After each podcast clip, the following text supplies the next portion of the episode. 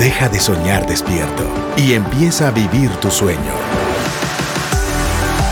Emprende. Un espacio con herramientas e inspiración para lograr y cumplir tus metas. Emprende. Iniciamos.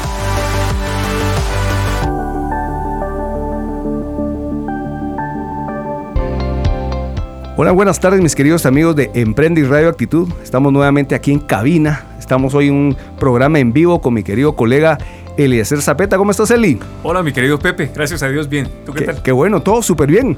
Hoy les cuento, como vieron en el arte, tal vez en los que siguen Emprende o los que siguen Radio Actitud en redes sociales, hoy vamos a estar solamente Eliezer y mi persona hablando de un tema importantísimo que se llama amenazas para los negocios.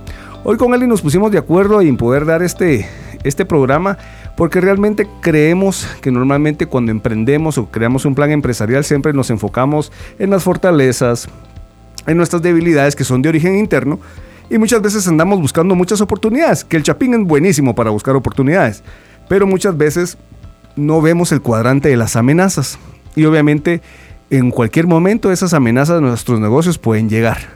Sabemos que obviamente estamos en un, en un momento difícil a nivel de nación, pero oramos y estamos creyéndole al Señor que esto pronto se va a estabilizar, pero queremos aprovechar esa coyuntura para poder darle fe, estrategia a nuestros emprendedores y empresarios para ver qué cosas podemos sacarle provecho de estas amenazas que hoy se tienen y de otras que pueden venir, ¿verdad? Al nivel del negocio que podemos llegar a tener y convertirlas en oportunidades y que estas mismas se vuelvan fortalezas. Exacto. Entonces de eso se va a tratar el, programa de hoy. ¿Qué te parece? Tema. Me parece súper interesante. Creo que es muy atinado, muy oportuno para el momento que estamos viviendo, porque hoy por hoy estamos atravesando eh, en Guatemala, para los que nos escuchen fuera o los que nos escuchen en la posteridad, estamos justo eh, en este que es lunes 16 de octubre del 2023 y estamos atravesando una crisis política y económica en nuestro país como consecuencia ya de casi cuatro semanas en paro.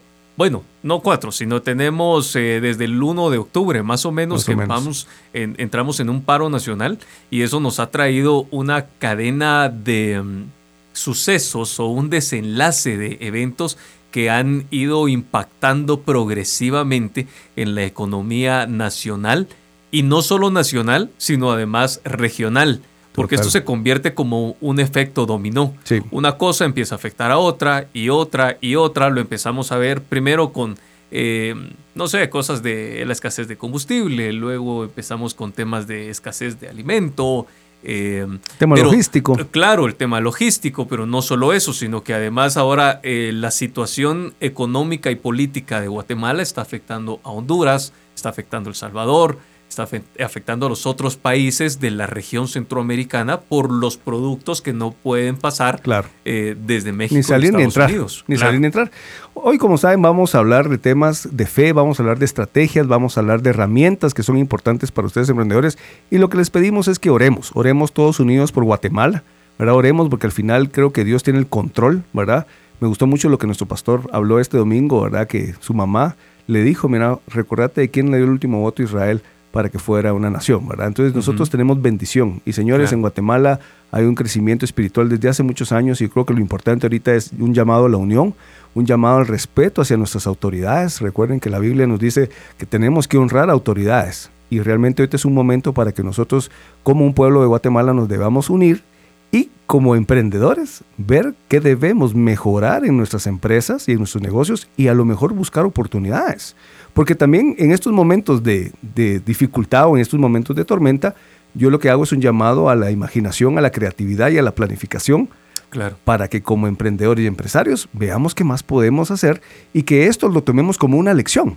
Porque obviamente sí, no vamos a negar. Digamos, yo que pues tengo mi empresa y vos él ser igual, claro. pues han habido cosas, han habido ciertos costos, ciertos retrasos que obviamente se traducen en plata pero creo que es un aprendizaje. Yo siempre he creído que todas estas tormentas las debemos tomar con una buena postura. Así como Jesús cuando sus discípulos estaban volviéndose locos. ¿Te acuerdas esa anécdota en la tormenta?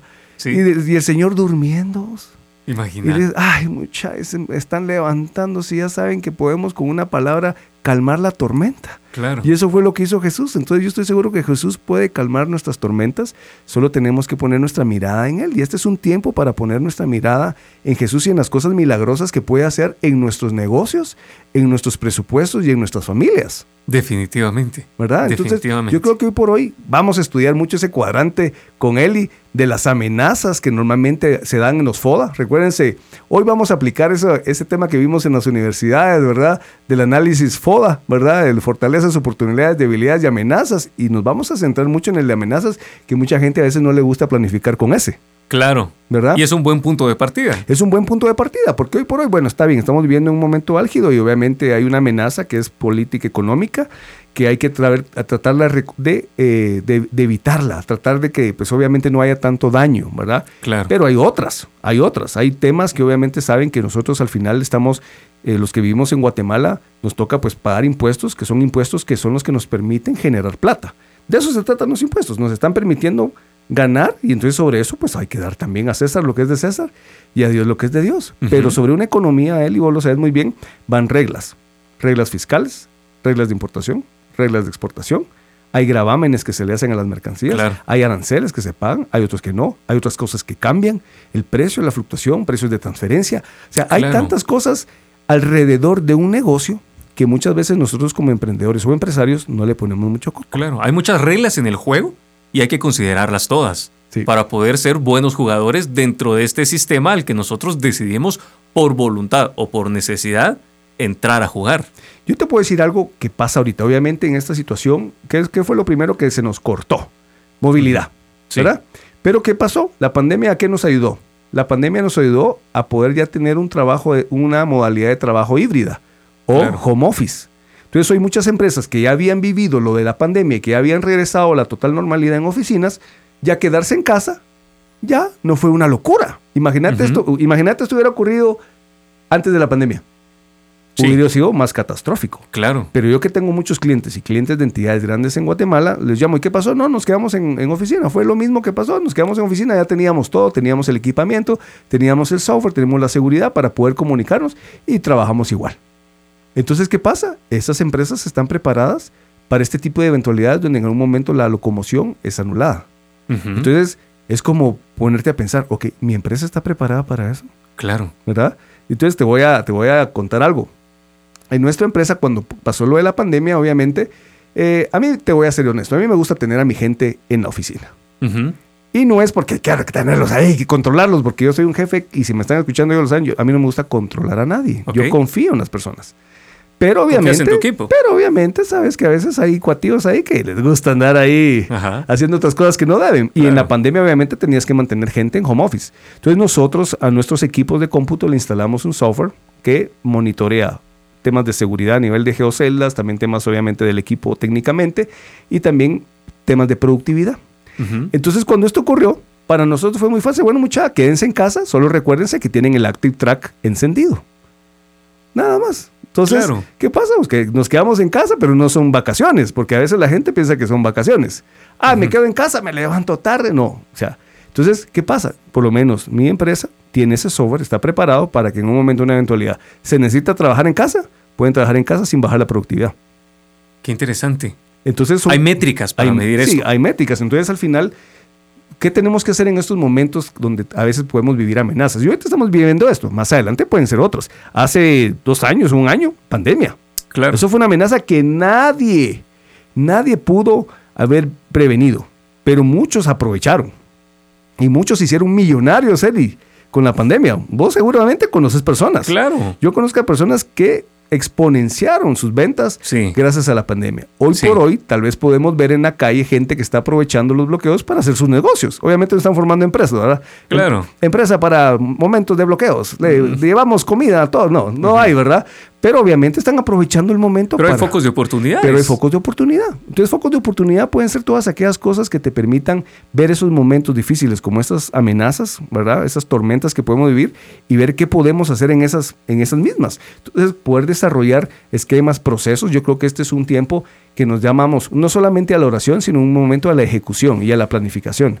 Que como empresarios y emprendedores planifiquemos nuestras organizaciones no solamente basados en la fortaleza que tengo yo, que tengo el capital, que tengo el know-how, que tengo los contactos, que tengo los proveedores, o basarme a que sí, mira que tengo una oportunidad acá. No, hombre, veamos qué amenazas pueden llegar. Cuando llegan las amenazas, te vuelves más creativo. Sí.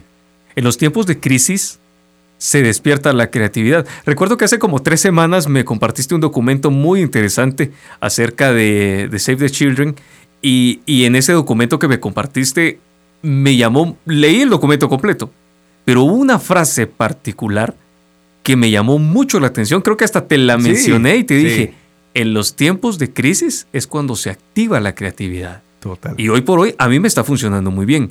Fíjate, por ejemplo, mi empresa es una empresa post pandemia. Nosotros cuando fue la pandemia yo estaba en otro rubro, estaba trabajando directamente con la banca, entonces no estaba pensando en lo absoluto. Jamás imaginé que iba a estar tres años después haciendo lo que hago. Para los que no saben, estoy metido en el negocio de la comercialización. Y en este negocio de la comercialización a nosotros nos ha ido muy bien. O sea, prevenimos muchas cosas, analizamos bastante, pasamos meses planeando la empresa. Y nos llevó a un punto bastante interesante en el que en un promedio de más o menos seis meses hemos crecido el 400% dentro del mercado. Y eso para nosotros es una gran satisfacción. Solo es que en este momento, nosotros, nosotros a diferencia tuya, nuestro modelo en nada aplica con el home office. Claro. Nuestro negocio es calle, calle, calle. Claro, Y a nosotros nos golpeó fuerte. Esta situación eh, del país que estamos viviendo hoy, jamás la previmos. O sea, no esperábamos que sucediera, no, no lo imaginamos cuando pensamos en los bloqueos, pues lo de siempre, bloquean los 48 cantones y, allá, bueno, para los que nos escuchen en el extranjero y no sepan, en Guatemala hay una región en el, eh, del occidente del país que se llama 40, que es una región de un departamento que se llama Totonicapán y, y ahí está compuesto por 48 comunidades. Bueno, bloquean y ya. Hoy por hoy, después de esta etapa, nosotros hemos tenido Basado en ese documento que me pasaste hace tres semanas, pensando en las crisis son las que despiertan la creatividad, nos enfocamos en pensar cómo nos vamos a volver creativos y qué soluciones vamos a encontrar ante esta situación, porque no podemos seguir perdiendo esta cantidad de dinero al día. Y nos hemos reinventado en un área que justo hoy por hoy, en la mañana, estábamos haciendo una negociación bien interesante porque estamos abriendo un nuevo brazo comercial que no pensamos que fuéramos a abrir, pero la crisis nos ha traído a esta, a esta actitud de mm, creatividad y de buscar soluciones a través de una amenaza que no teníamos prevista. Totalmente, y estás tomando como queremos que todos nosotros como, como cristianos y como guatemaltecos tomar esta, esta parte uno para unirnos y para verlo como una oportunidad para ser creativos. Claro. Lo que vos decías, ahorita vos estás inventando una nueva forma de hacer negocios que no hubieras inventado si no hubiera venido esta crisis que hoy, hoy tenemos. Exacto. Entonces yo creo que nosotros como emprendedores y empresarios tenemos el llamado a ser personas que siempre debemos pensar no es que es todo el tiempo, ¿verdad? Porque imagínate todo el tiempo estar pensando en amenazas. o sea, sería, ya te volverías muy negativo, siento yo. Claro. Pero sí tener un tiempo y, y, cada frecuentemente en ciertos periodos ver qué amenazas están dándose alrededor del giro de negocio que vos tenés. Porque eso sí es sano. Eso es sano. Vos tenés que estar viendo qué leyes salen, qué leyes cambian, qué cosas, por ejemplo, a nivel de importación, tus productos pagan arancel o no pagan arancel. ¿Sabes si hay ahora hay productores guatemaltecos que están siendo protegidos? Entonces, antes lo que vos importabas con cero arancel, ahora sí tienes que pagar. ¿Cuánto te puede llegar a afectar eso? ¿5, 10, 15% sobre el costo del producto que vos internás? Entonces, creo que esa evaluación general es importante. Y no digamos él y que eso pasa en todos los países, el cambio gubernamental. El cambio gubernamental es una amenaza que obviamente puede amenazar a unos y bendecir a otros, pero es un cambio en el entorno. ¿Qué es, ¿Cuáles son las premisas de las amenazas y las oportunidades en el cuadrante FODA? Es que son de origen externo, por ende no los podemos manipular. Las fortalezas y las debilidades sí son de origen interno, sí están en nuestro poder manipularlo, pero las que están en el externo no. Pero sí que podemos tratar de maximizar las oportunidades y minimizar las amenazas a través de estudiarlas, a través de investigarlas y a través de lo que me encantó muchísimo en un curso que recibí hace unas semanas en Boston, ser visionarios de oportunidades o de amenazas. O un emprendedor también debe ser visionario. Es decir, ¿qué va a pasar en dos años? ¿Qué, va a ¿Qué va a pasar el otro año? Porque todo esto tiene, un efecto, ¿verdad? Y si nos ponemos a pensar en cosas de, lo que pasó, por ejemplo, ahorita hay bloqueos, va, buenísimo, ¿qué pasa? Entonces sale la gente aquí, hay desabastecimiento, va a haber, y comenzás a pensar en la cadena de lo que va a acontecer, dices, uy, entonces va a haber una necesidad en este punto. Claro. Va a haber una necesidad en aquello. Y yo voy a estar ahí preparado. ¿Por qué? Porque te tomaste el tiempo de visualizar el proceso de lo que iba a conllevarse. Entonces, creo que nosotros tenemos que aprovechar. Yo siempre he dicho, pues yo al final siempre voy a ver el vaso más lleno que vacío, pero yo siempre digo, voy a aprovechar estas situaciones para ver qué cosas puedo mejorar y en algún momento también decir, bueno, así como pasó eso ahorita, ¿qué puede pasar en enero?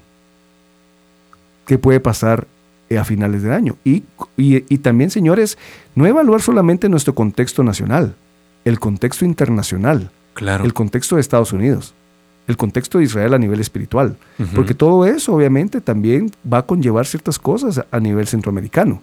Entonces nosotros tenemos que evaluar muchas veces qué es lo que está ocurriendo a nivel político o fuera para evaluar qué oportunidades pueden haber. O sea, vos sabés que ahorita obviamente hay mucha investigación a nivel de medicina, a nivel de diferentes eh, cosas en Estados Unidos, que al final cuando eso pega viene a, repercutir años después claro. en nuestro país. Entonces, la corriente. La corriente, pero ¿qué pasa si vos ya estás enterado desde que eso se está creando, vos ya puedes crear las bases para lo que va a venir. Entonces yo creo que es muy importante. Todo el tema de inteligencia artificial, todo el tema de machine learning, mucha gente no lo comprende, pero es una realidad y quien se está preparando para poder aprovechar al máximo todas estas plataformas y motores, pues la va a hacer. Realmente. Entonces, ¿qué nos toca hacer? Ser visionarios. Ser visionarios en las cosas que pueden llegar a ser para que esas cosas, en vez de ser amenazas, se conviertan en oportunidades. oportunidades. Y sabes, Pepe, me llama mucho la atención algo. Nosotros tenemos de alguna manera em, satanizado el miedo y las amenazas. Y, y en realidad, ninguna de las dos son necesariamente malos. ¿Por qué? Porque al final del día, el miedo nos ha mantenido vivos desde nuestro origen. ¿Sí? Por ejemplo. desde que salían corriendo con los dinosaurios. Claro, exacto. Porque entonces ahí el miedo te, te, permite estar alerta, te activa un chip de estar alerta o una, eh, una, una mm, mentalidad para estar alerta. Y entonces, por ejemplo, cuando escuchábamos un ruido, cuando escuchábamos el rugido, si por ejemplo estás en medio de un bosque y escuchas un rugido, automáticamente se te activa el miedo y ese miedo lo que hace es que te ayuda a mantenerte vivo. ¿Por qué? Porque empiezas a identificar y reconocer tus amenazas. El problema es que nosotros querramos vivir por nuestra vida o vivir nuestra vida en el otro extremo que es la temeridad. Hay dos polos. Uno es el miedo y el otro es la temeridad.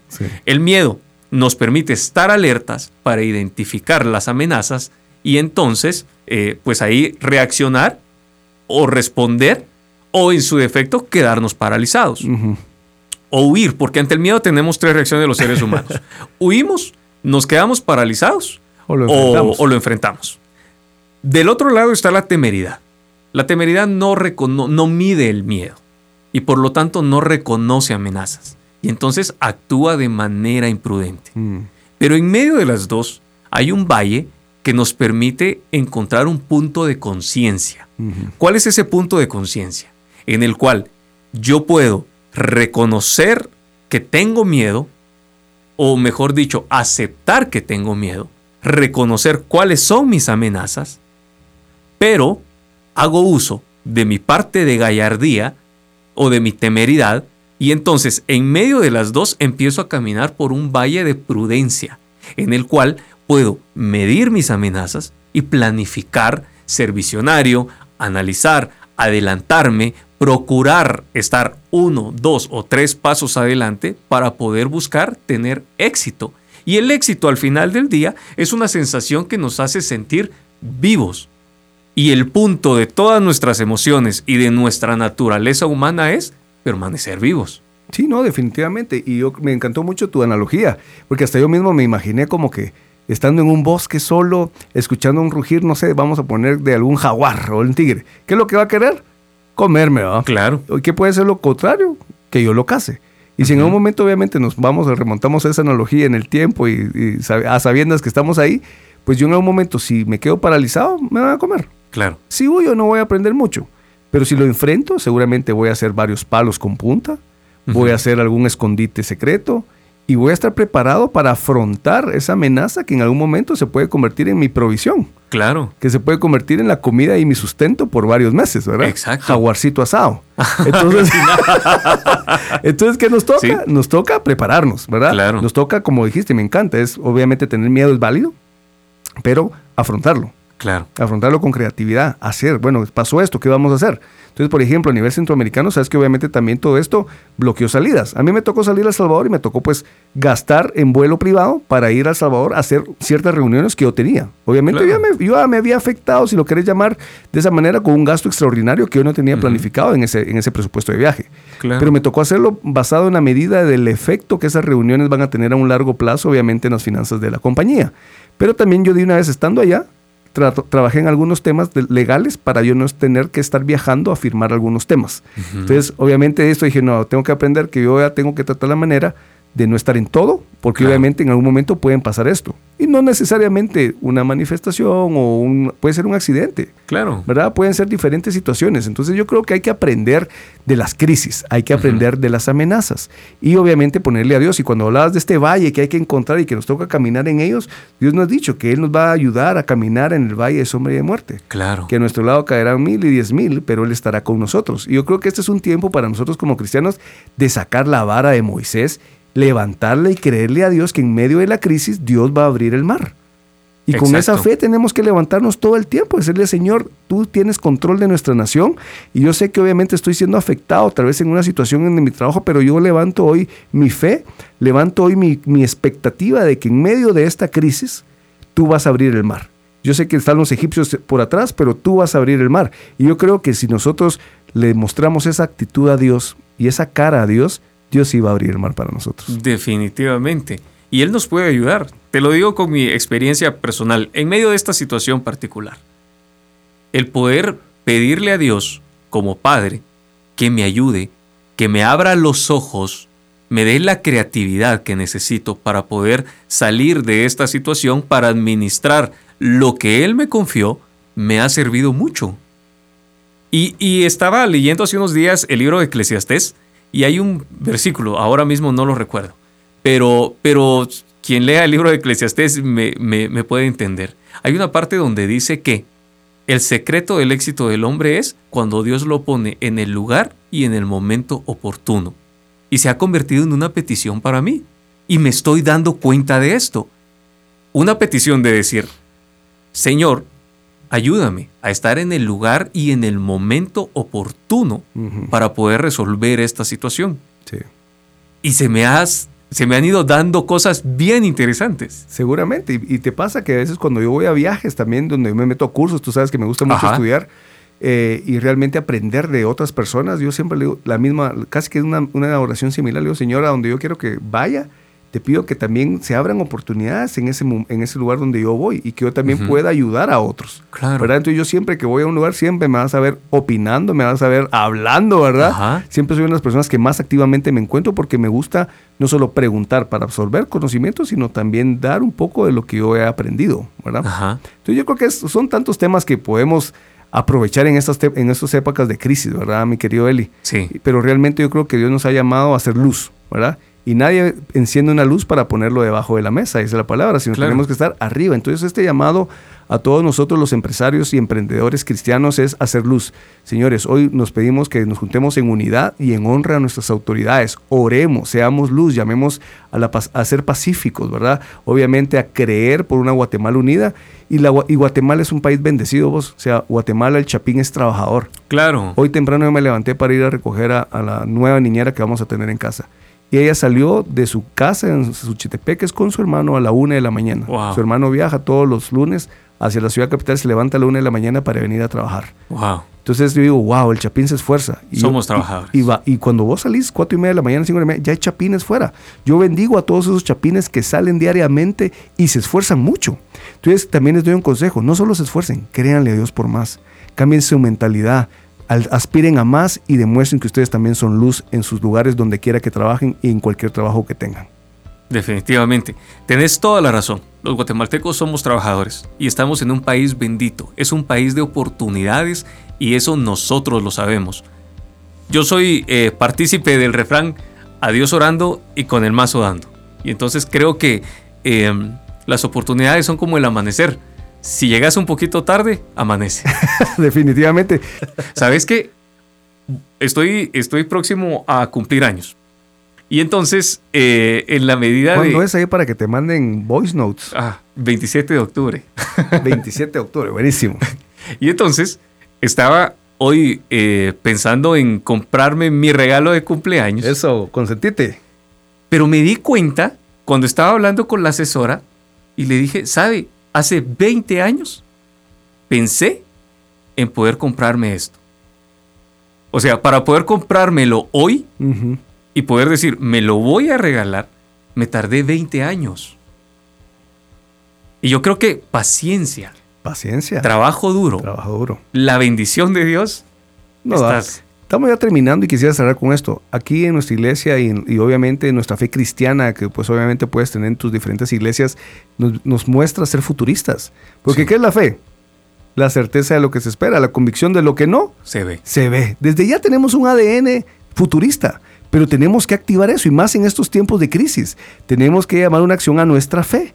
Tenemos que creer en que Dios va a abrir el mar en medio de esta tormenta. Entonces sabemos que hoy Guatemala, pues obviamente está pasando una situación difícil, pero nosotros como cristianos, nuestra obligación es orar por Guatemala, seguir creyendo, ser inventores, crear, aprovechar esta época de crisis para ver qué más podemos reforzar de nuestros pilares como empresa y ver qué oportunidades sacamos de esto, ¿verdad? Él? Claro. Así que, señores, esto fue Emprende. Nos vemos el próximo lunes aquí en el 100.9 y Emprende. Vamos a tener una entrevista con un par de crack y empresarios, así que no se lo pierdan. Hoy fue aquí Pepe Casero, sí. Eliezer Zapeta. Dios les bendiga. Esto fue Emprende. Si quieres escuchar nuevamente este episodio o compartirlo, búscalo en actitud.fm. Emprende. Herramientas e inspiración para lograr y cumplir tus metas.